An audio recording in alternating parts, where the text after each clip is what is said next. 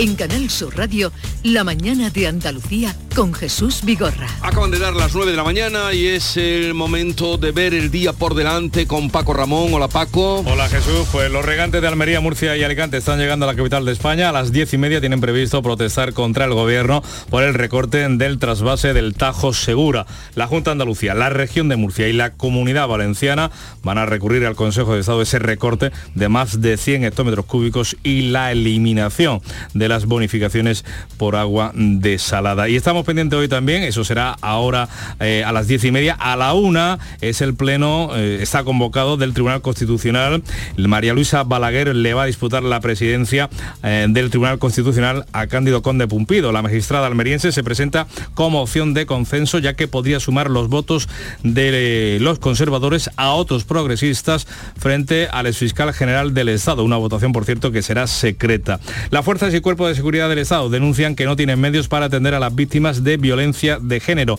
Interior continúa hoy analizando la situación con mandos de la policía y la Guardia Civil, mientras la Fiscalía rechaza informar a las mujeres de los antecedentes eh, de sus parejas como quiere el Ejecutivo. De la reforma de la malversación, les contamos que ya ha provocado la primera petición de revisión de condena. Ante la entrada en vigor mañana jueves, la Audiencia Nacional pide a la Fiscalía que revise sus peticiones en el caso Aquamec, que recordemos es una trama de corrupción política con más de 40 procesados por fraude en la de obras, entre otras desaladoras. Comienza el juicio por el crimen de Gadro en Almería. Los cuatro acusados de matar a tiros a un hombre en la localidad almeriense, un padre y tres hijos pertenecientes al clan de los Minos, dedicados, entre otras cosas, al cultivo de marihuana, declaran hoy ante el tribunal en Almería. Se enfrentan a penas que oscilan entre los 21 y 42 años de prisión. En clave política primarias en Ciudadanos, los militantes de la formación naranja deciden entre hoy y mañana su nueva dirección con dos listas enfrentadas, la de Inés Arrimadas y Edmundo Val, aunque no las encabecen, y una tercera sin caras eh, conocidas. Y tenemos una última hora que nos llega desde París, al menos seis heridos en un ataque con arma blanca en la estación del norte de la capital francesa. El agresor ha sido detenido por la policía que ha tenido que dispararle para poder reducirlo. Y, eh, ¿Ha habido alguna víctima mortal o no? No, no, solamente al menos que se conozca que haya trascendido seis heridos en ese ataque con arma blanca en esa estación de la capital francesa. El agresor ha sido reducido por la policía. Eh, gracias Paco Ramón. Seguimos con Alberto, Ana, Antonio. Eh, daba cuenta de lo que llamamos el día por delante. Indudablemente hoy a la una, bueno, será después cuando se sepa si María Luisa Balaguer eh, será la presidenta del Tribunal Constitucional o lo será el ex fiscal general de Estado Cándido Conde Pumpido. Vaya situación que se ha dado, ¿eh? No solo era, anda que el otro día cuando se despide González Trevijano, que dijo cosas muy importantes. Sí, que las dijo. Pero aquello que dijo de que no dejaran de utilizar lo de progresistas y conservadores, ahí te quiero ver. Es decir, que sé que eso no existe, que eso tal. Y ahora resulta que los progresistas, entre ellos mismos, eh, en esa no se ponen de acuerdo. claro. eh, ¿Qué va a pasar? ¿Quién creéis que saldrá? bueno, en el tema de progresistas y conservadores, yo estoy completamente de acuerdo con lo que dijo Trevijano, aún a sabiendas, Trevijano y yo, sí. que son ellos mismos los que se han puesto el apellido y que quienes se equivocan son ellos, que no tienen por qué desde la toga uh -huh. anunciar a qué flanco ideológico pertenecen. Pero está tan marcado parece, la línea entre progresistas y conservadores. que han cometido los propios jueces que se ha trasladado ya al espectro mediático y que ahora hablamos con una naturalidad sí. pasmosa de jueces conservadores y jueces progresistas. A mí esto me parece eh, que va muy en descrédito de, de, de los propios magistrados. Pero no, ¿no? solo eso, Alberto. Tendrían que defenderse eh, vehementemente de eso. Contra, contra esa etiqueta. Sí, pero no solo esas etiquetas. Yo no sé si en muchos países pasa lo que aquí en, en el nuestro, eh, jueces que les encanta la televisión, que les encanta estar en una primera línea de actualidad, en una primera línea informativa. Yo no sé, no, no veo muchos ejemplos eh, fuera de nuestro país de, de esta situación. Ciertamente, como dice Alberto, esto dice muy poco de la, de la justicia de nuestro país. Yo no sé qué puede pasar si finalmente será... Lo de hoy. Sí, eh, lo de hoy. No sé si... María Luisa Balaguer y eh, Cándido Conde Pumpido, que María Luisa además va a defender eh, su, su, candidatura. Eh, lo ha dicho. Y tiene bastantes posibilidades. yo, yo, yo, bueno, yo creo que es complicado ¿eh? que Balaguer salga. Sí, a mí me parecería una, una, buena noticia, sobre todo porque me parece un, un acto casi de valentía, ¿no? enfrentarte, como decíamos antes, a tu propio sector progresista para decir, bueno, yo quiero serlo, soy ambiciosa. A mí además en un papel una mujer magistrada me parece que tiene especial, especial, especial importancia y que ha demostrado cierta libertad. Es decir, yo voy a contar con los apoyos de un lado o de otro eh, para, para, hacerme valer, ¿no? Y, eso sí que puede generar algún tipo de consenso, esa ruptura de bloques de los que hablábamos, que a mí me parecería una cosa que, puede, eh, que puede ser buena. Ahora sí, esto va a depender, los números están muy ajustados, ya lo sabemos, están en 5 y 5, en la que desempata es Segoviano, que es una jueza progresista de las últimas que ha entrado. Eh, de las consideradas progresistas que, de las últimas de las últimas que ha entrado y que, que está por ver. Pero a mí me parece a priori me parecería una buena noticia sobre todo porque al final eh, lo que hace ese movimiento es impedir que salga eh, Cándido Conde Pumpido eh, que se ha demostrado una correa de transmisión del, del, gobierno de Pedro Sánchez. Y lo digo en estos términos, y lo digo en estos términos porque un magistrado que se precie, sea eh, progresista o sea conservador, o, sea cual sea su ideología, en el momento en que, un, eh, que se le asocia directamente a un gobierno, se le deja manosear como, como, como sea manoseado en este caso, y no se aparta o no eh, intenta romper con eso, no se desmarca, en ese momento está muy comprometido. Está muy comprometido y no hay ningún secreto que Conde Pumpido, evidentemente, la opción eh, ah, de la favorita, para, ocupar esa presidencia. A, mí me encantaría que fuese María, María Luisa eh, Balaguer la, elegida y no solo por el hecho de que sea una mujer, eh, que también, sino por el, hecho de que supondría la entrada de aire fresco. Como estamos comentando, parece que el elegido sería Cándido Conde Pumpido, no olvidemos que fue fiscal general del Estado en la época de Zapatero y tal, pero bueno, yo espero que, que sobre todo que haya acuerdo y que esto venga a redundar en una mejor imagen para, el, Tribunal Constitucional que falta le hace, ¿no? No, la reflexión que hago, mm, y, creo que Balaguer tiene bastantes opciones, eh, mm, tiene que ver con lo que estáis diciendo, ¿no? Que, Conde Pumpido está tan absolutamente señalado con Sánchez que entiendo que el mm, sector conservador, volvemos desgraciadamente a las etiquetas, apostará por Balaguer porque es la opción para ellos menos mm, contaminada, claro. Menos contaminada, ¿no? Entonces, eh, entre, entre, vale, son los dos del sector progresista, pero entre uno que es, que, que mm, come todos los días con Sánchez y, una magistrada. eso de todos los días con Sánchez no lo sabemos. Es una forma de, de, vez en cuando, de vez en cuando. Lo he dicho con espíritu metafórico. Que no se nos olvide que en el sector llamado progresista está Laura Díez, que era asesora de Moncloa, y está Juan Carlos Campos, que es el ministro pues de, pues eh, Justicia del gobierno de Sánchez. Oh. O sea, no perdamos de perspectiva es, la perspectiva esa y que existen unas presiones, existe, quiero decir, que dentro de un órgano que son eh, que no es tan grande, eh, pues existen algunas presiones que están en el ambiente que ni siquiera se tienen por qué verbalizar, con lo cual yo veo muy difícil que salga y dependerá de otra mujer. Se elija quien se elija, eh, Ana, son todos eh, más que progresistas, sanchistas, ¿no? Pero, pero insisto, yo creo que la, posible elección de María Luisa supondría aire fresco y bueno, a ver qué era de sí, ¿no? Ella ha, defendido en este caso su independencia a la hora de claro, Claro, claro, Yo lo digo sin rodeos. A mí me parece que la elección de Conde Pumpido sería un, más de lo mismo. Una hecatombe para las instituciones españolas. La hecatombe, lo digo así, porque es que la vinculación de Conde Pumpido con Sánchez es tan flagrante es tan evidente, ellos mismos no se han encargado de, disiparla. que Mm, mm. es que no pueden. Que no, que no me gusta, la verdad. Veremos a la una de la tarde qué pasa. Bueno, a la una no, un poquito después, porque a la una la votación. Eh, un momentito, hacemos una pausa y luego vamos a hablar con José Ignacio Castillo, eh, a ver si aprendemos con él. Es catedrático del Departamento de Análisis Económicos de la Universidad de Sevilla y a tenor de la situación de la inflación, de eh, el precio que está alcanzando el dinero y el Uribor, el temor de los que tenemos hipoteca y de los que van con hipoteca cuestas. En fin, vamos a hablar de todo eso con él. La mañana de Andalucía con Jesús Vigorra. La vida es como un libro y cada capítulo es una nueva oportunidad de empezar de cero y vivir algo que nunca hubieras imaginado. Sea cual sea tu próximo capítulo, lo importante es que lo hagas realidad. porque dentro de una vida hay muchas vidas y en Cofidis llevamos 30 años ayudándote a vivirlas todas. Entra en cofidis.es y cuenta con nosotros. El cupón ha cambiado, puede tocar por los dos lados. Y si lo miras con cariño, ahí va, qué bonito. A mucha gente vas a apoyar. Por los dos lados puedes ser ganador. Colaborando con la gente, la ilusión es mayor. Nuevo cupón diario. Ahora de lunes a jueves, con premios a las primeras y a las últimas cifras. Además tiene un primer premio de 500.000 euros al contado. A todos los que jugáis a la 11, bien jugado. Juega responsablemente y solo si eres mayor de edad.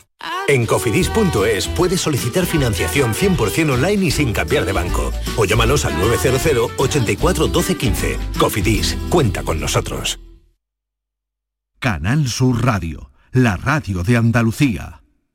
Consigue mejorar tus notas este curso. No te la juegues. En Academia Méndez Núñez abrimos grupos de clases de apoyo y preparación para la selectividad. También abrimos nuevos grupos de idiomas y de oposiciones de administrativo. Contamos con clases online y presenciales. Ven a Academia Méndez Núñez y lo conseguirás. Más información y reservas en academiamn.com.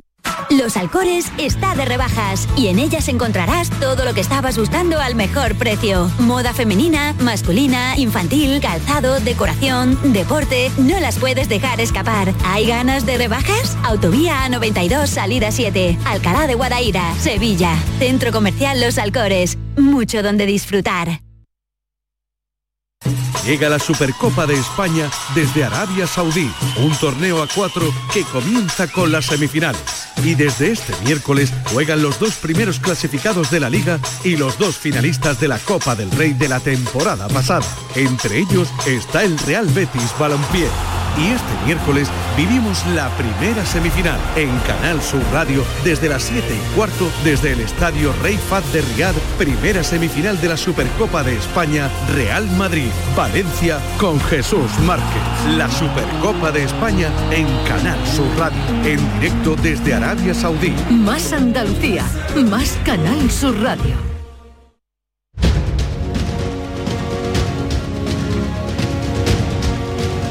Vamos a... mm, Vamos a ver si aprendemos un poquito con José Ignacio Castillo, que es catedrático del Departamento de Análisis Económico de la Universidad de Sevilla.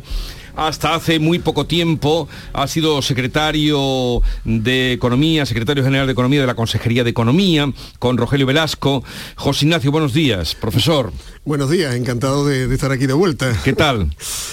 Bueno, pues... El, el paso, ¿qué, qué ha aprendido de, de la vida política? Pues ah, es, es una experiencia única, ¿no? Yo creo además que se la, se la recomiendo a cualquiera, ¿no? Incluso si no eres político profesional como, como era mi caso, ¿no? He aprendido muchísimo y tienes la oportunidad también de, de implementar medidas y de, y de intentar ayudar a tu sociedad, ¿no? Decía Cicerón que la política es la más bella de todas las profesiones y lo es. Y lo es. Es verdad que está denostada, pero siempre ha estado denostada, ¿no? Que se lo digan a Sócrates, ¿no? Que lo acabó matando la democracia, ¿no? O, o a Temistocles, que, que también lo acabó expulsando de la ciudad, ¿no? No ha cambiado en ese, en ese aspecto, ¿no? Y he tenido esa suerte, ha habido esa confianza y han sido dos años en los que también he aprendido muchísimo, ¿no? de, la, de la torre de, de Marfil, pues también ves que acá hay Lo que pasa es que también eh, cuando los números, bueno, no lo sé, usted me dirá su impresión, lo- los, números objetivos se contaminan menos o se pueden contaminar menos, ¿no? Porque lo- eh, políticamente, o, o- o no. Toda, toda, toda estadística o todo dato, a- al final tú siempre eh, puedes torturarlo hasta que confiese, ¿no? Porque estadísticas tenemos las que queramos, ¿no? Siempre vas a tener datos, que lo, lo único, ahí la inteligencia en política muchas veces es poner el foco en el dato que te interese, ¿no? Eh, para, para que eh, alimente tu relato, ¿no? Y, y- y- pero datos hay favorables, hay negativos y bueno, pues hay que saber gestionarlos, ¿no?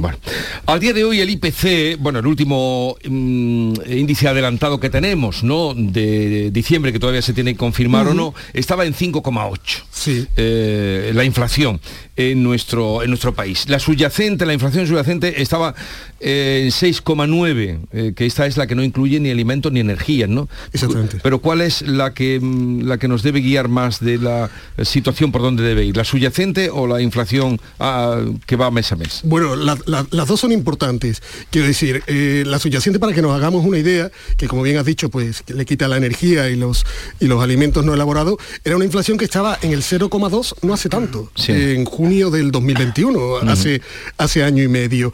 Claro, eh, cuando empieza este, este shock de inflación, ¿no? que, que, tiene uno la sensación, ahora que han pasado las navidades, que es como un poco el cuento de Dickens, ¿no? que últimamente nos están visitando todos los fantasmas de las navidades pasadas, eh, que si pandemia, que si guerra en Europa. La inflación es otro fantasma de navidades pasadas, la, la habíamos vivido en los 80 y las economías occidentales habíamos conseguido pues mandar, dejar ese, ese mal recuerdo en el pasado y ahora vuelve a visitarnos. Entonces, la inflación empieza como un choque externo, en este caso empieza por el gas, del gas se transmite a la electricidad por, por la propia definición del mercado eléctrico que favorece que se transmita y de ahí va pasando uno a uno a todos los sectores y lo vamos sufriendo hasta que ahora mismo ya es una, inflación generalizada. ¿no?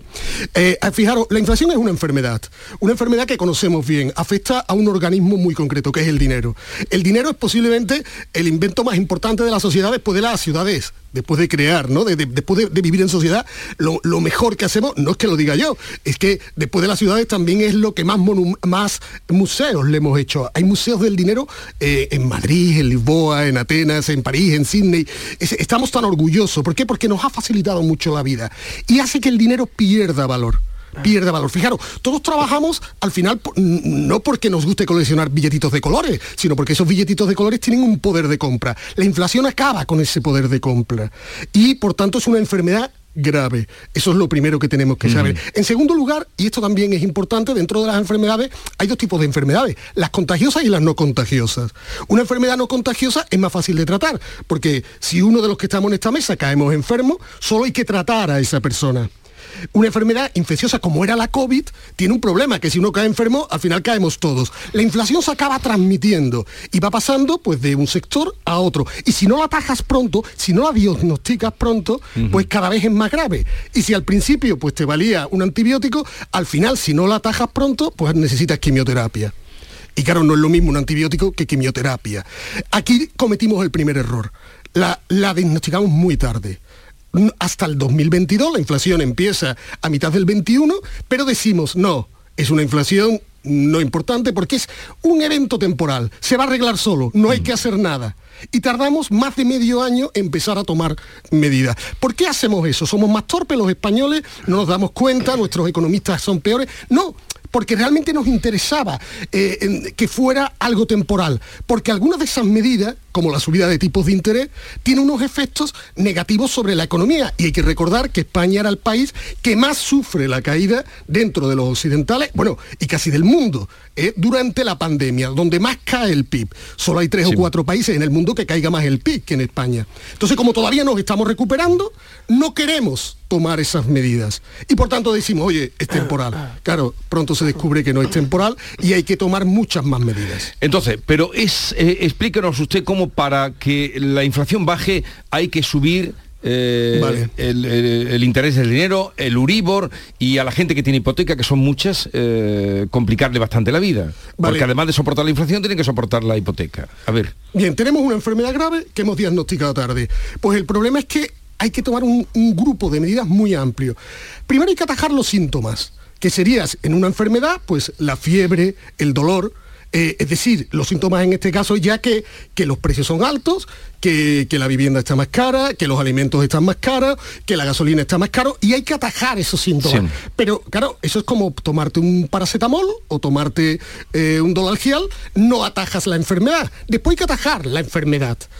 hay que entender dónde está el origen de esa enfermedad y buscar soluciones para ese origen y hay que ver cuáles son los mecanismos de transmisión y atajarlos para que no haya metástasis. Y finalmente, también, igual que en una enfermedad, hay que cambiar tu estilo de vida. ¿Por qué? Porque necesitas ese cambio para poderte recuperar de la enfermedad y también para no recaer en la enfermedad. Medidas de síntomas. Medidas de síntomas ya las sabemos. Es pues ese paracetamol. Oye, pues le quitamos el IVA a estos alimentos, eh, ponemos los 20 céntimos de la gasolina. Aquí hay dos estrategias fundamentales. ¿Lo hacemos para todo el mundo o lo hacemos para algunos? Claro, ¿cuál es el problema? Que tú tienes un presupuesto limitado para comprar paracetamol. Y ya la inflación, como la has detectado tarde, afecta a todo el mundo. Y, pero no sabes cuánto va a durar. Y tienes un presupuesto limitado. Entonces, lo razonable, lo lógico, es centrarte más en aquellos grupos que más van a sufrir la inflación. Y lo sabemos, porque como es un eh, fantasma de las navidades pasadas, sabemos perfectamente a quién va a afectar. Y son fundamentalmente a las personas de rentas más bajas. ¿Por qué? Por dos razones. La primera, porque son personas que, en vez, que su patrimonio no solo tienen menos patrimonio, sino que fundamentalmente lo tienen en dinero. Y claro, al tener la mayor porcentaje eh, de tu patrimonio en dinero, que es precisamente lo que afecta a la inflación, te haces más pobre, pero más pobre porcentualmente en, mayor proporción que alguien de renta más alta. Pero es que además, en el momento que ya la inflación se ha extendido, hemos visto que en, los segmentos donde más ha crecido los precios, pues son posiblemente donde también eh, esas personas de renta más baja consumen los alimentos, por ejemplo, donde la inflación, hay, hay análisis que no hablan del 6 o del 7, sino que hablan de que podrían estar entre el 10 los más favorables, pero la realidad habla de un 15 o más de un 15%. Pero además, e, esa gente eh, eh, que tiene menos dinero es también la que por lo general tiene la carga de la hipoteca a cuestas. y encima le suben la hipoteca, le está subiendo una barbaridad. Esas son medidas para ir contra la enfermedad, no contra los síntomas. Es decir, vale, ya tengo la enfermedad, tengo que curar la enfermedad, porque no puedo estar dándole a la gente siempre paracetamol, porque la enfermedad sigue ahí y al final me quedo además sin paracetamol. Entonces tengo que intentar ir a el origen. Claro, ¿cuál es el problema? En una inflación de demanda, una inflación de demanda que es que todos nos pongamos a demandar cosas y eso hace que los precios suban. Si esta fuera una inflación de demanda, la forma más rápida de atajarla es simplemente subir los tipos de interés.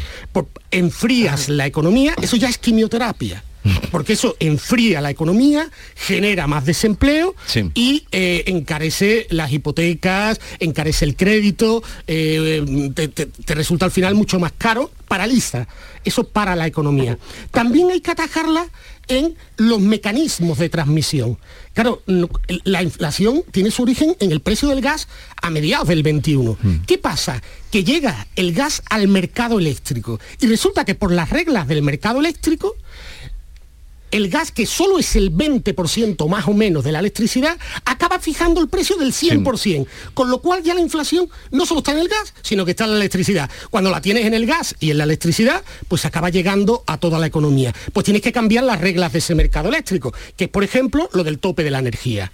Pero cuidado con el tope de la energía. El tope de la energía ya existía. El tope de la energía existía en este país hasta precisamente julio de 2021, cuando el gobierno decide quitarlo. O sea, eh, que es curioso también. No solo diagnosticamos tarde, sino que el único freno que teníamos para impedir la inflación por la electricidad, decidimos quitarlo en julio del 21.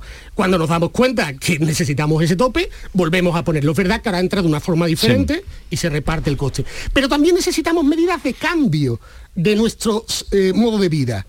En esas son también muy variadas. Eh, pues fomentamos el transporte público, porque después, a la subida del precio de gas, con la guerra de, Ucrania, con la invasión de Ucrania por Rusia, vemos cómo también se dispara el precio del petróleo, que llega a más de 100 dólares.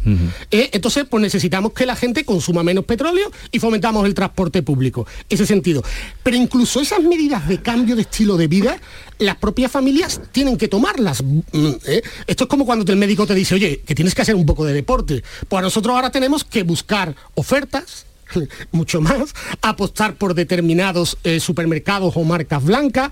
Ese tipo de cambios de estrategias también las tienen que realizar las familias. La lucha contra la inflación, una vez ya llega a toda la sociedad, es responsabilidad de toda la sociedad. No hay eh, un, gobierno que por sí solo, un banco central que por sí solo vaya a arreglar de forma rápida y eficiente.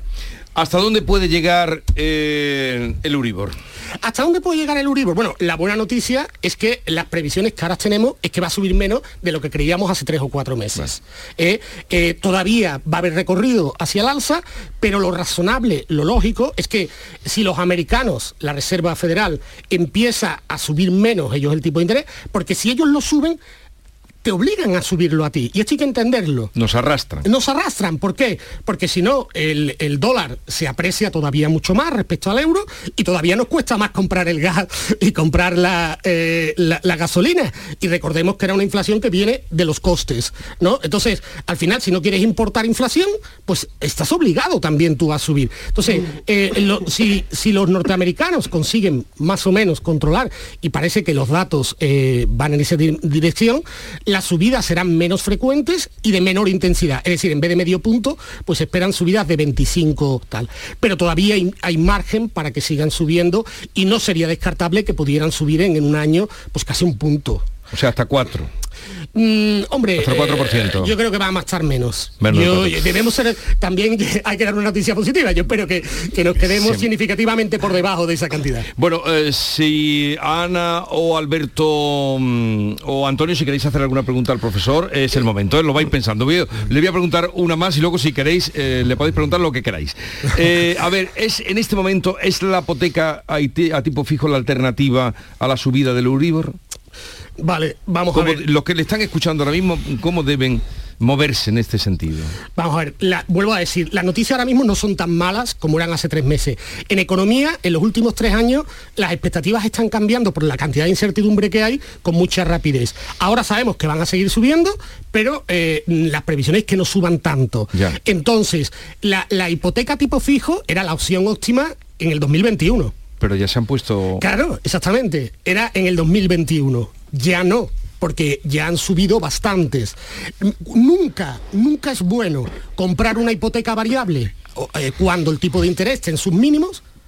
Eh, esa, es, la peor estrategia y desgraciadamente pues muchas personas es lo que muchas familias acabaron haciendo porque tampoco fueron bien asesoradas y eh, eh, tampoco nunca es bueno que cuando los tipos de interés lleguen a un máximo la fijo. Entonces ahora nos estamos acercando a esos máximos. Ya las hipotecas han recogido pues ese, ese tipo de interés fijo y estamos en un momento que casi no te puedes mover. Casi como en el mercado eléctrico, si estás en el, en el libre o en el regulado, estás en un momento que casi no te puedes mover. ¿Alguna pregunta para el eh, profesor? Sí, Antonio, me, venga. me, ha parecido muy clara la exposición de, de José Ignacio, pero claro, mm, a, a cuenta de todo lo que se ha explicado y tal, me da la impresión de que bueno, que el gobierno gobierno ha dado ya el paracetamol que tenía, que ha debido ser muy poco porque seguimos con fiebre, seguimos con, dolores y tal, y ahora lo que impera, bueno, el sentido común de cada currito, de cada ciudadano, para intentar sobrevivir a esta, a esta situación, ¿no, profesor? Sí, sí, evidentemente el sentido común aquí es más que necesario, pero también es verdad que el, que el gobierno tiene por delante importantes reformas. Eh, eh, quiero decir, antes lo hemos explicado, por ejemplo, lo del mercado eléctrico. El mercado eléctrico exige reformas significativas. Eh, claro, eh, es que el mercado eléctrico al final ha, servido de correa de transmisión. las sociedades tienen que desarrollar instituciones, antes hablabais del sistema judicial, otra institución, tiene que desarrollar instituciones que le sirvan a la sociedad. Si tú tienes una institución que en vez de solventar un problema te lo multiplica, pues lo tienes que arreglar. Necesitas también independencia estratégica en determinados temas, desde eh, energético, con, el apoyo a las energías renovables, es clarísimo. Necesitas también pues eh, la estrategia para que los semiconductores conductores, que fue otro de los factores que, incidió de costes en, la inflación. O sea, el gobierno tiene muchísimas tareas pendientes. Tienes que vigilar la competencia en los sectores para que nadie se aproveche de la inflación. Existen organismos como la Comisión Nacional del Mercado y de la Competencia que tiene que vigilar pues que en, esta situación no haya gente que saque demasiado tejada, beneficios extraordinarios, beneficios caídos del cielo. Mm. Bueno, eh, tenemos que terminar, porque tengo otra cita y tenemos que terminar. Profesor Ignacio Castillo, eh, gracias por haber estado con nosotros. Volveremos a seguir hablando, ¿eh? por lo bien que nos lo cuenta y cómo nos va comparando para que todo lo entendamos. Letrita para terminar. Alberto, es que eh, él es un gran flamencólogo, aficionado al flamenco, y siempre cerramos con una letrita flamenca. A ver qué has hecho. Mira, con el catarro que tengo que lo estoy pasando regular. Solo ya, ya te veo, te veo, te deseo que te recuperes pronto. Una de Augusto Ferrán, que es para días como hoy, así acatarrado, que dice, en medio de mi fatiga, por querer quise dormirme, que el que vive como yo, cuando duerme, cuando vive. Está bien, qué, ¿eh? qué bonito, qué bonito. Está bien, ¿eh? Está bien, está bien. Conocía esa faceta de Alberto, la, Ah, había conocía. escuchado Lo ya has más de leído, una lo vez has y la había leído. Bueno, a Ana Cabanillas, eh, Antonio Suárez Candilejo, Alberto, recupérate prontito, cuídate. Vamos pa'lante. Eh, vamos para adelante y José Ignacio, hasta otro día, ¿eh? Gracias por la visita. 9, 28 minutos de la mañana. En Canal Sur Radio, La mañana de Andalucía con Jesús Vigorra. ¿Buscas alojamiento para estudiantes para el segundo semestre? Nido está cerca de las principales universidades. Habitaciones y estudios con baño, un gimnasio, cine, salas de juego, servicio de catering, eventos, un equipo de residencia amigable, programa de bienestar, seguridad 24 horas, wifi rápido y mucho más. A partir de 550 euros al mes, todas las facturas incluidas. Consulta ahora en nidoliving.com. Canal Sur Radio. ¿Cómo han ido las fiestas? Seguramente has comido, bebido y reído mucho. Y quizás también has gastado más de la cuenta, ¿verdad? Ahora llega la cuesta de enero. Pero, ¿qué pasa si tu boca necesita cuidados? Pues no pasa nada. En The Implant te ayudamos. Este mes un 12% de descuento en tu tratamiento. Y sáltate la cuesta de enero. TheImplant.com, tu clínica de confianza. Si necesitas un electrodoméstico, ¿por qué pagar de más en grandes superficies? Ven y paga de menos en Tiendas El Golpecito. Tus primeras marcas al mejor precio y una selección de productos con pequeños daños estéticos con descuento adicional y tres años de garantía. Tiendas El Golpecito. Ahorra hasta el 50% en tus electrodomésticos. 954 100 193 y tiendaselgolpecito.es. Canal Sur Radio.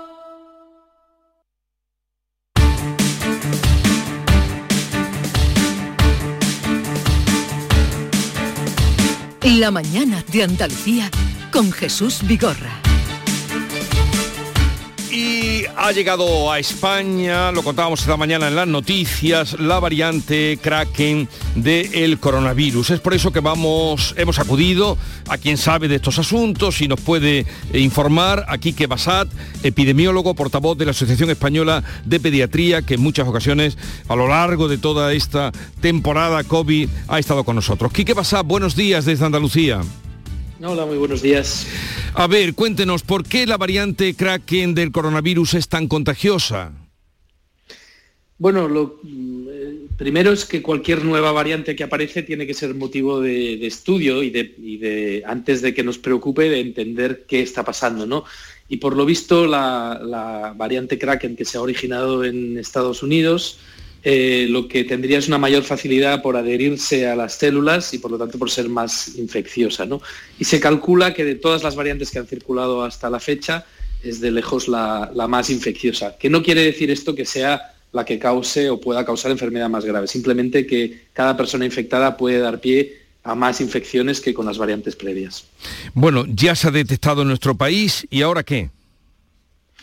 Bueno, a continuar monitorizando. Es la historia de las múltiples variantes que han aparecido hasta la, hasta la fecha. Siempre que aparece una nueva variante, eh, la Organización Mundial de la Salud la, denomina variante de interés o variante de preocupación eh, y esta no deja de ser una nueva variante más infecciosa, pero sin ninguna evidencia que sugiera que eh, evade la respuesta de las vacunas a la hora de que las vacunas protejan frente a la enfermedad grave o, o de que eh, cause una enfermedad diferente de la que estamos acostumbrados. De momento, la enfermedad que está causando y, y en, en, en, los sitios donde está circulando ampliamente, como en Estados Unidos, es una enfermedad eh, leve como las, las, otras variantes de, de Omicron hasta la fecha. Pero aquí podría extenderse en nuestro, en nuestro país. Sí, seguro, va a, extenderse va a extenderse, y va a convertirse probablemente en la predominante, ¿no? Igual que ha ocurrido con, con linajes previos de la variante Omicron, eh, pero eso no tiene que ser motivo de alarma, simplemente eh, nuestros sistemas de vigilancia epidemiológica tienen que ser capaces de detectar que la variante está creciendo eh, y seguiremos monitorizando que no esté causando efectos diferentes de los que podemos prever. Y en cuanto a las vacunas, ¿qué nos puede decir? Eh, ¿Hay que ponerse la cuarta vacuna? Sí, yo creo que todo lo que está ocurriendo con esta variante Kraken y todo lo que está ocurriendo en China son argumentos de peso para reforzar el mensaje de la importancia de las vacunas de refuerzo. Eh, hasta la fecha estamos muy bien protegidos como sociedad en nuestro país porque tenemos una cobertura vacunal muy, muy buena, pero ya empieza a ser eh, anciana esta cobertura vacunal porque muchos de los que llevan las primeras dos dosis de vacunas se las pusieron hace más de, de un año y hay mucha gente que todavía no se ha puesto las dosis de refuerzo. Y esas dosis de refuerzo son importantes por dos motivos. Primero, porque refuerzan eh, la protección inmunológica que confieren las, dos dosis iniciales. Y segundo, porque con la actual vacuna que se pone de refuerzo, eh, que es una vacuna de segunda generación, estamos eh, poniendo una vacuna diseñada en base a las variantes más cercanas en el tiempo a las que están circulando a día de hoy. Entonces, Por lo tanto, eh, mejora la, protección. Sí. Entonces, eh, señor Basad, quienes no se pusieron la tercera de refuerzo deberían ponérsela y, la cuarta mm, recomendable para algún tipo de algún sector de la población. Bueno, la cuarta está disponible incluso para cualquier persona que quiera ponérsela, ya no, ya no está reservada solo para los más vulnerables. O sea, el mensaje tiene que ser muy claro, quien no se ha puesto la tercera que se la ponga, quien no se ha puesto la cuarta y se la pueda poner, que se la ponga, porque son buenas y, funcionan muy bien. Y ya nos dice usted que la Kraken llegará y se extenderá. En cuanto a, lo que está pasando en China, las noticias que nos llegan, mm, ¿cómo tomar eh, esa información? Mm, ¿Puede reproducirse eh, otra vez con más eh, virulencia lo que ya vivimos? No, la verdad es que no, que no, creemos que eso pueda pasar, eh, porque de nuevo estamos muy bien protegidos gracias a las vacunas. Y por lo tanto, si, se produjesen nuevos brotes o nuevas olas, incluso en nuestro país, eh, el impacto clínico de esas olas sería relativamente menor, ¿no? Y sería parecido a lo que vimos con la sexta ola de Omicron eh, Navidades del año pasado, que hubo muchos casos, pero hubo relativamente poca trascendencia clínica. Eh, la preocupación viene por los ciudadanos chinos. Eh, ahí sí que puede haber un problema muy grande porque en, China la, susceptibilidad a enfermar gravemente es alta porque ha circulado muy poco el virus y porque la cobertura vacunal ha sido bastante subóptima. Y entonces ahí sí que pueden producirse miles de muertes cada día y eso, eso es, lo que ahora mismo nos, preocupa y, nos refuerza el mensaje de que la pandemia ni mucho menos se ha acabado, por lo menos mientras siga tan viva en algunas partes del mundo. O sea, tendremos que convivir con ella durante mucho tiempo todavía. Sí, yo calculo que, que sí, que habrá unas sociedades como la nuestra que estemos mucho mejor protegidos y mucho más a salvo de los efectos clínicos de, la circulación de este virus, pero otras sociedades, y no solo China, sino muchos países africanos con bajas coberturas vacunales, donde ahí todavía eh, puede haber una problemática importante y un número de casos importante con desenlaces eh, fatales. Nos hablaba usted de la importancia de las vacunas, de ponerse las vacunas, de la protección que nos dan y de la mascarilla, ¿qué me dice?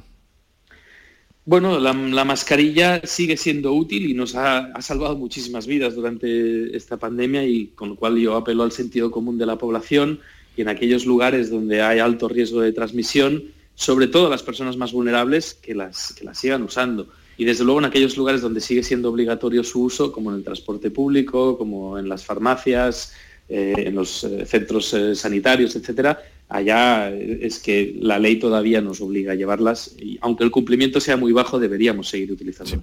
Quique Basad, epidemiólogo portavoz de la Asociación Española de Pediatría, gracias por estar con nosotros una vez más. Un saludo desde Andalucía y buenos días. Buenos días, gracias a ustedes. Adiós. 9.37 minutos, vamos a seguir en el tema médico o mm, eh, efectos colaterales de ejercer la medicina porque, como ustedes saben, eh, lo han contado ya algunos medios, el sindicato médico ha denunciado la agresión a un facultativo de urgencias del Hospital Virgen del Rocío. Y se da la circunstancia de que es eh, el doctor Caracuel que con nosotros fue un, colaborador casi en la época del COVID. Así es que vamos a saludar a ver cómo se encuentra y qué nos puede decir, qué nos puede decir de esta agresión que ha provocado la unanimidad del sindicato médico y del colectivo médico en la defensa de, eh, en fin, de que puedan ejercer eh, sin estos problemas y sin estas agresiones y sin, sin estas faltas de, respeto a quienes ejercen la medicina, además en un puesto eh, muy delicado como es las urgencias de un hospital, de un gran hospital como es el Virgen del Rocío.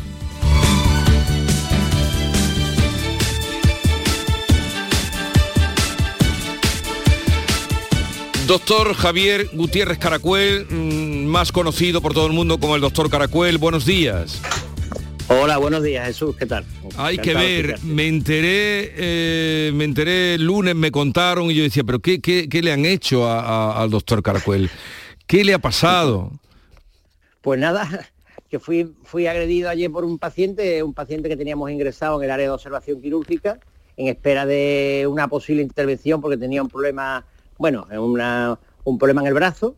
Eh, y el enfermo, bueno, llevaba, estaba en ayunas, estaban ayunas porque era, bueno, el, paciente tiene una fractura de radio con una inflamación de los tejidos que hacía peligrar eh, por, compresión el riego del, brazo y, su, motricidad. El tema que había que tenerlo en ayunas ante la posibilidad de intervención quirúrgica y estaba en ayunas. Y entonces, bueno, a la hora de la visita, coincidiendo con la hora de la visita y información médica, este señor eh, pues empezó a, quejarse de que llevaban ayunas X tiempo, de que cuando iban a operar, yo intenté explicarle que bueno, que la intervención no eh, eh, era una posibilidad y por eso tenía que estar en ayuda, pero que de momento iba mejorando con, con las medidas de, tratamientos se estaban administrando, pero en ese momento el paciente resalta como un resorte, empieza a insultar, a decir eh, todo tipo de insultos, que bueno, no sé si repetirlos otra vez, pero y amenazarme de muerte, de que me había quedado con mi cara, y, bueno, hijo de puta, etcétera, etcétera. Entonces ya se levanta de la cama y me, agarra de la chaqueta y, empieza a,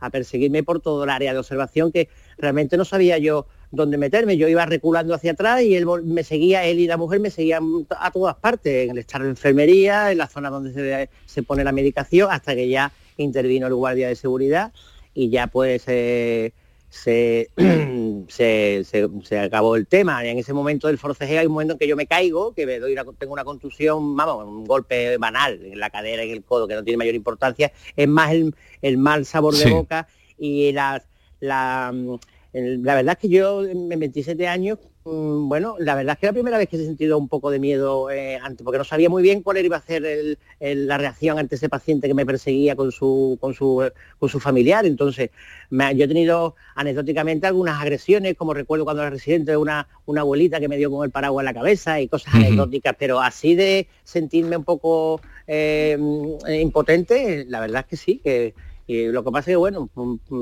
por, mi forma de ser, pues esto se, se, olvida y yo qué sé, y ya está, pero bueno, pues es muy desagradable. Pero es, debe, ser muy desagradable, usted está trabajando con una presión, como, como ya sabemos.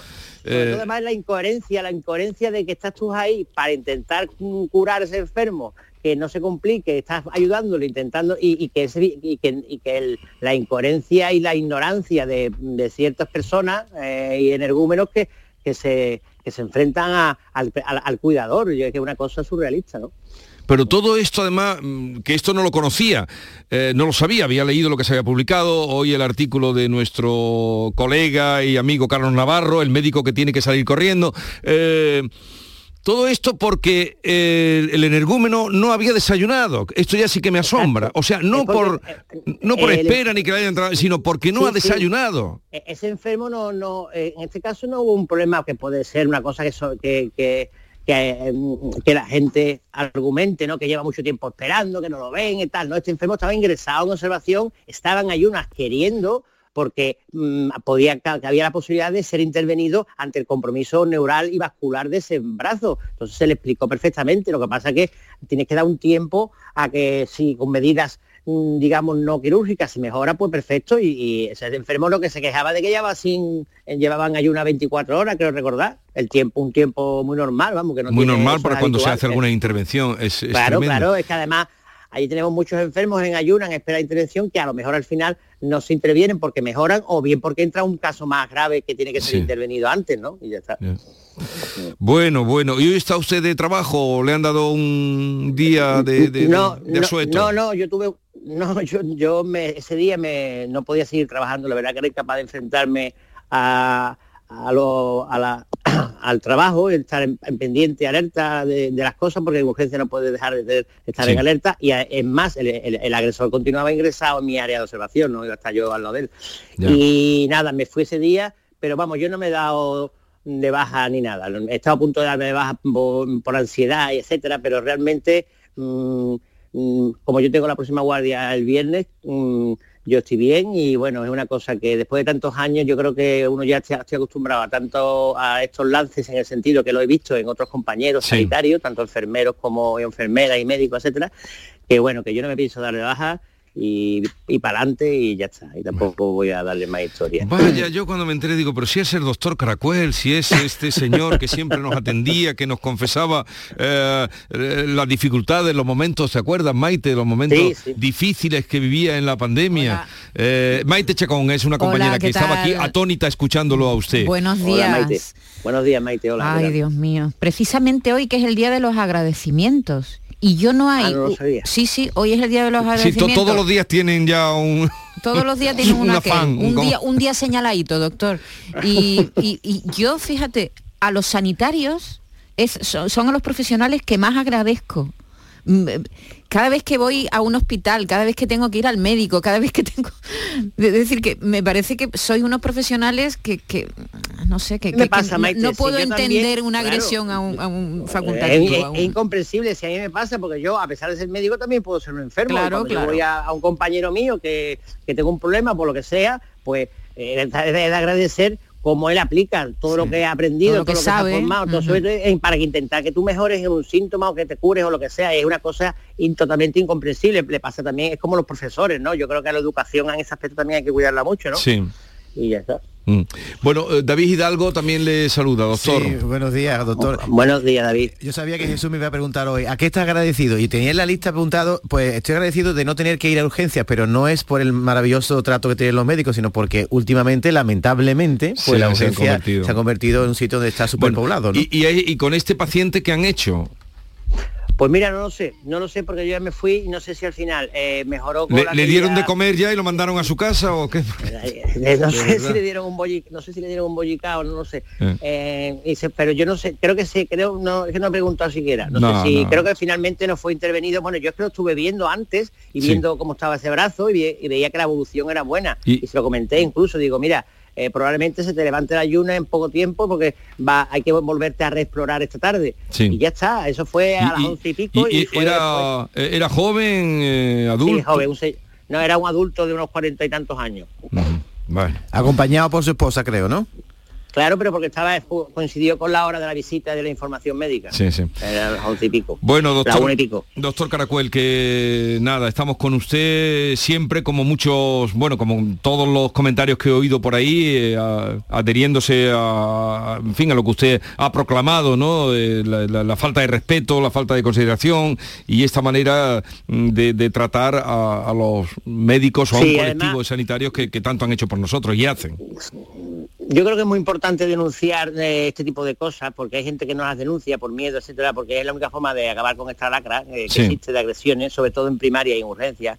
Y bueno, el paciente Em, el paciente tiene que ser paciente, o sea que hay que esperar muchas veces mm, que te vean porque son muchos los enfermos y los recursos humanos son los limitados, aunque como tú sabes estoy continuamente pidiendo más recursos humanos, ¿no? Pero bueno, que tiene que ser paciente porque estamos ahí para ayudarle, entonces no podemos, no, abarcamos todo y hay veces que el paciente espera más de la cuenta o la intervención se, demora el tiempo, un tiempo que, pero tiene que comprenderlo. Bueno, pues eh, nada, le deseamos lo mejor. Fran, ¿tú querías hacer una pregunta también al doctor Caracuel, que acaba de entrar? No, no, no, ¿qué pasa, Vigorra? ¿Qué tal, doctor Caracuel? Ya que estamos con él, ¿hay saturaciones en urgencias del Virgen del Rocío en estos días, no, doctor?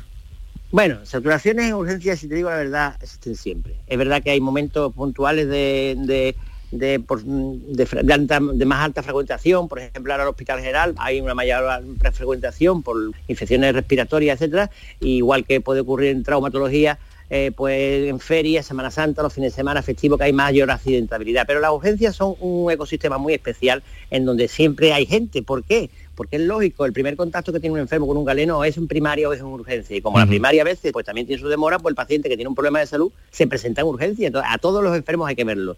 Muchos son banalidades, pero dentro de esa banalidad hay que tener cuidado porque puede ocultarse una enfermedad que si lo diagnosticas antes, pues el pronóstico mejora y el devenir es diferente. Entonces, la urgencia mm, per se son, son un sitio muy especial que para no todo el mundo sirve. Por eso es una cosa que yo llevo reclamando muchos años y es la especialidad de urgencia y emergencia de IAMIR que existe en todos los países de Europa, eh, Estados Unidos, Canadá, etcétera. Es fundamental tener que haya un cambio generacional con médicos bien formados en, en este ámbito de la medicina que pasa de 0 a 100 en 0,2 y donde tiene que estar preparado para, para muchas cosas, ¿no?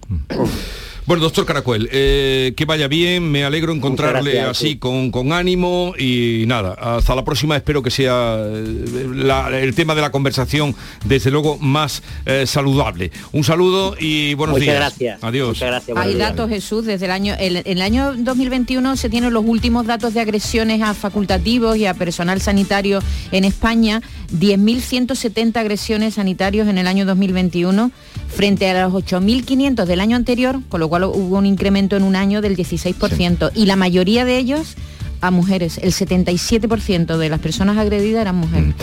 Bien, intercalaba o incluía a Fran en esta charla con el doctor Caracuel porque Fran López de Paz ha venido seguro a adelantarnos algo de lo que eh, es actualidad. Fran.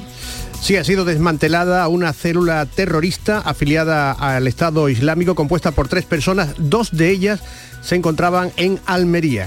Una fue detenida en una ciudad cercana a Agadir, en Marruecos, las otras dos personas en Almería. Es una información que ha ofrecido el órgano antiterrorista marroquí. Los detenidos habrían jurado lealtad al Estado Islámico y estaban dispuestos a formar parte de operaciones terroristas de los tres presuntos terroristas detenidos por las policías de España y Marruecos. Dos de ellos ha sido en Almería. Bueno, pues más información en próximos boletines informativos y en el informativo especial Andalucía a las 2 de la tarde que edita y presenta Fran López de Paz.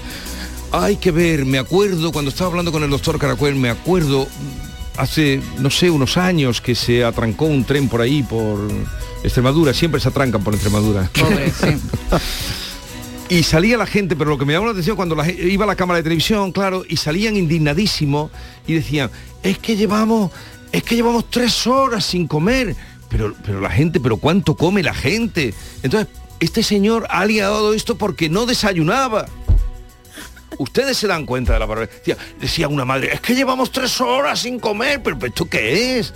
¿Pero qué hubiera sido esta gente en el año del hambre? Porque no desayunaba. ¿Se dan ustedes cuenta de la barbaridad? Porque no desayunaba. 24 horas llevaba sin comer, también hay que entender al hombre. En pero ese vamos sentido, a ver, en ese pero tú- sentido. pero tus ¿Qué justificando? No, No la, agresión, justifique. la agresión no, pero yo cuando estoy 24 horas sin comer también estoy equivocado, ¿eh? Pero vamos a ver, eh, eso es lo eh, que te ¿Te da una bajadita? Yo creía que era No le- porque no le pego a nadie, pero, pero- todavía- todo está mal, pero porque pero porque llevaban, pero si si va a entrar ya en el quirófano. Tuvo un mal día, la luna llena es muy mala. Pero qué mal día. Eso no fue el Es día- un energúmeno. Es, es una persona mm, en ese momento indeseable. No está justificado por impresentable, motivo, ¿no? Pero- impresentable, porque no desayunaba. Habría que ver cuánto pesa. A lo mejor habría que tenerlo dos días sin comer. A él y a la mujer. Habría que ver. No se me ha olvidado preguntarle eso. ¿Cuánto pesaba? Porque no desayunaba. Va y le pega al médico. Bueno, vamos a cambiar de tema. La mañana de Andalucía con Jesús Vigorra. ¿Buscas un espacio diferente para celebrar tus eventos? Nuestros barcos son el lugar de celebración ideal para bodas, cumpleaños y reuniones familiares. Sorprende a tus invitados con una experiencia inolvidable con Cruceros Torre del Oro. Más información en el 954-561-692 o en crucerosensevilla.com. Los Alcores está de rebajas y en ellas encontrarás todo lo que estabas buscando al mejor precio. Moda femenina, masculina, infantil, calzado, decoración, deporte, no las puedes dejar escapar. ¿Hay ganas de rebajas? Autovía A92 Salida 7, Alcalá de Guadaira, Sevilla. Centro Comercial Los Alcores. Mucho donde disfrutar.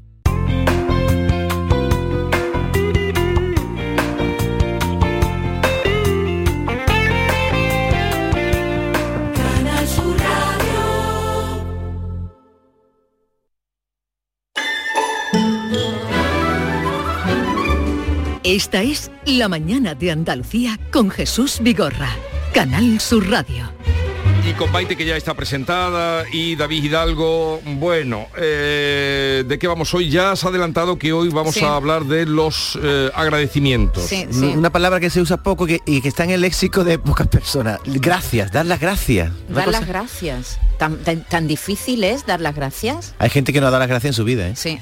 Nadie sabe Oye, con y ma- cer- me dice Norma, eh, Sí. perdón, perdón, perdón, Nada, es que nada, estoy todavía estás con el esto. móvil. No, estoy con el móvil porque con el móvil, No, yo el móvil pillado. lo utilizo muy poco, pero me dice Adolescente, Norma, adolescente Vigorra. Suelta el móvil. me dice Norma, imagina si la mujer le llega a poner la sopa fría a, a- a este elemento y por eso lo quería. Qué horror. No, normal, el, el- el- el mensaje anterior estaba mejor. Para un violento cualquier excusa Sí, es buena sí, sí, ¿eh? sí, para, sí. para pegar una torta. Bueno, nadie sabe con certeza por qué se celebra este día, el 11 de enero, que no sé, tampoco es un día así que ni chicha ni limonada, ¿no? Por eso vamos a darle brillo. Eso, pero he leído por ahí que puede que fuera la idea de alguna empresa de postales, de estas postales, que eso se lleva mucho, los americanos lo hacen mucho. Postales de agradecimiento, Sí. ¿sabes? O de España ya eso no se lleva en España. Menos, ¿verdad? Sí. Se está perdiendo las sí, postales. se está perdiendo esas postales de agradecimiento, de cumpleaños y tal. Igual fue una idea Sí. para ganar em, dólares. Para vender. Sí, pero como hay días señaladitos para todo, hoy toca agradecer. Y, y tiene beneficios para el que agradece. Agradecer es bueno para el que agradece y también para el que es agradecido, ¿no? Entonces, eh, sobre todo cuando es una palabra que, que deja, que no es la palabra esa automática de gracias, así por la, ¿sabes? Gracias, tan- sin sentirla. Eh, hoy vamos a hablar de algo más, un poco más profundo, ¿no? Dar las gracias de verdad. Sí, dar las gracias, reconocer a, lo- a los otros, ¿no? Ser menos egoísta, darnos Ser cuenta menos- que hay gente que hace cosas por nosotros. Exactamente. Y que nos creemos que somos el ombligo del mundo y que nos tienen que dar las cosas porque sí. Eso es. En- Entonces, la ¿Cuál es la pregunta? ¿Cuál es la pregunta? David, tú, venga. La preguntaría, yo preguntaría a quién le da usted las gracias hoy. ¿Qué es lo primero que ha pensado de dar las gracias cuando se ha levantado? Yo preguntaría eso. ¿No? Eh, A ver, voy a pensar yo. ¿A quién agradecería? ¿O quién- Ah. a quién quiere agradecer? ¿A eh, quién, a quién, sí, a quién quiere agradecer? ¿O a quién quiere dar las gracias? O a quién se la ha dado. O O, a quién si quiere le da coraje que no le den las gracias. A mí me gusta también que la gente nos dé caña. Le da coraje que no le den las gracias. Me da mucho coraje. ¿Conoce a alguien que no ha dado las gracias en su Nunca vida? en la que, Yo, vida. que yo lo conozco, ¿eh? Sí. Hay gente que no da las gracias, igual que hay gente con poca educación que no da ni los buenos días, que es otro tema que ya hemos hablado aquí otras veces. Es Yo, yo ayer Sí. fui por el campo. Es me- una falta de educación no dar las gracias también, ¿no? Exactamente, Sí. es una falta de educación. Jesús, yo iba ayer por el campo y tenía 6 kilómetros donde no había nadie. Y me cruzo, de lejos viene un señor por el mismo camino que yo. Digo, me dará las buenas tardes. Y yo mirándolo, con ansia para, darle las buenas tardes. Agachó la cabeza y no Pero, me la y, dio. tú, pero- y tampoco se, campo. y tú tampoco se las diste a él. Es que tú no tienes que esperar que te den las buenas Yo tardes, las tienes que decir tú. Yo estaba mirándolo para que ve si me las daba, agachó la cabeza, digo, bueno, No, pero ¿y por qué no empiezas tú? Claro. otra vez. Ahí estás tú equivocado. otra Tienes vez. que, tienes que ser tú. Sí, hombre, tú no de lejos, a esperes. 20 metros, "Ole, buenas tardes, espera que pase por mi lado, Hombre, ¿no? claro, cuando te cruce, buenas tardes. Aunque Mira, él baje la cabeza. Eh, Quevedo, fíjate, Sí. Quevedo decía que el agradecimiento es la parte principal de un hombre de bien. Eh, un hombre, pues un, un hombre, una mujer. El agradecimiento es la parte principal de un hombre de bien. Y el Dalai Lama decía que la raíz de todo bien crece en la tierra de la gratitud. Hay que ser, sí. Eso sí. es verdad, pero es verdad que también que algunos son pesados dando las gracias. Los franceses, los franceses están con el merci la boca todo el tiempo. Pero- que a veces pero- dices tú, bueno, ya, ya está bien o, de o los ¿no? ingleses con el sorry. ¿No? Sorry, sorry, todo es sorry, Eh, sorry. Porque es como Pero una eso fórmula. es automático. Sí, una fórmula automática. Sí, eso es Hay que decirlo de automático. verdad. Y darse cuenta de que hay una persona que te ha traído un café o te ha hecho un favor o simplemente te ha dejado el paso, te ha dejado- y hay que dar las Mm. que ha gracias. sido educado, ¿no? Antonio Escotado, mm, que murió el año pasado, cuando murió, decía que la palabra más eh, bonita del diccionario era gracias y que había que decirla. Dice, hay que dar las gracias cuando te sirven, me acuerdo perfectamente. Hay que dar las gracias cuando, cuando te dan la vuelta de la cuenta. Incluso cuando das propina hay que dar Sí. gracias. Eh, y también, fíjate, en la familia, dar las gracias a tus hijos. Eso me gusta a mí, ¿sabes?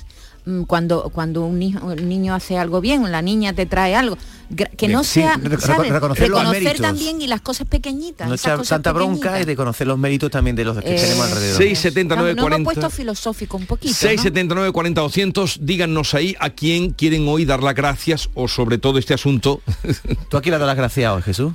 A Marcos que me acaba de traer un café Eh, por ejemplo, ¿no? Lo dices de corazón, ¿no? a Barbeito que va ahora a entrar. Eh, por cierto, parece que nos escuchara ayer. Tres ciclistas golpeando la cabina de un camión y retando al conductor a que ponga el pie a tierra. eh, Se ha hecho viral.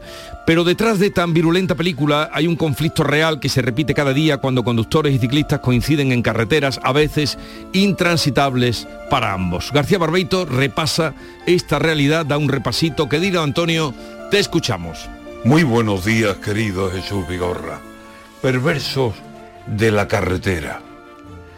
Cantaba Juan Valderrama, yo mando en la carretera.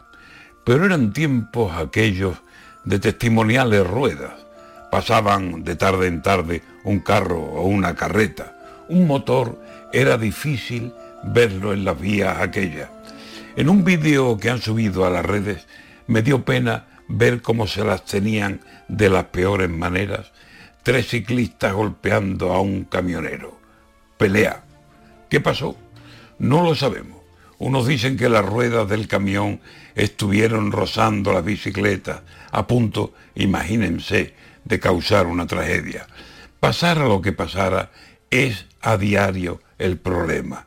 Todos creemos tener los derechos sobre ruedas, sean camioneros, moteros, ciclistas, y hay una guerra, que si van en paralelo, que si a un lado no se echa, que si hay quien se cree ser el rey de la carretera, que si te has echado encima, que por poco me atropellas, que circula en fila india y no en líneas paralelas, que, que no me dejas pasar, anda, échate a la vera. En pueblos, en capitales, en 200 carreteras, aquel se cree que manda y yo que manda mi menda. Y así vamos, que si paran, ya tenemos la pelea. Y se habla de navajas, de palos, de lo que sea. Y pasa en las ciudades, por paseos, por aceras, que llegan los patinetes y el peligro gordo llega, que no va por su carril, ten cuidado, que se cuela, y así por las avenidas y en carreteras estrechas como coincidan distintas categorías de ruedas, si no es por H, es por B, acaba viendo pelea. Nadie deja que sea nadie quien mande en la carretera. Don Juan, no lo cante usted, que le traerá más cuenta, que tal como está la cosa, tan solo el radar que acecha puede presumir de ser el rey de la carretera.